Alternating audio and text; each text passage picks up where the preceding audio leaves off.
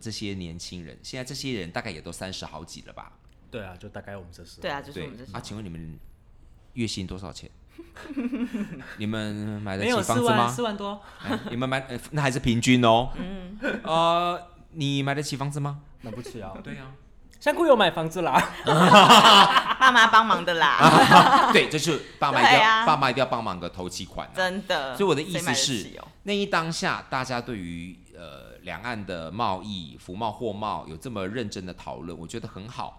那虽然当时我也跟很多听众，就是每天我我其实很讨厌上网跟大家留言沟通，可是那个时候被逼的不得不每天上网在留言区跟大家回留言，因为我就是那种知道开放才能够赚全世界钱的人。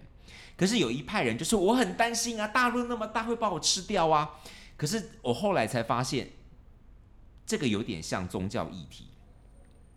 你相信这个教，你就相信、对，啊，别人讲什么你都都影响不了。嗯，那怎么办呢？只能够时间拉长来看，过十年之后回过头来看，很多事情也就不用再变了，对大啊家都很就很清楚明。朗了。所以我才讲嘛，三十岁以后，如果你还信这一套，啊， 你吸后啦，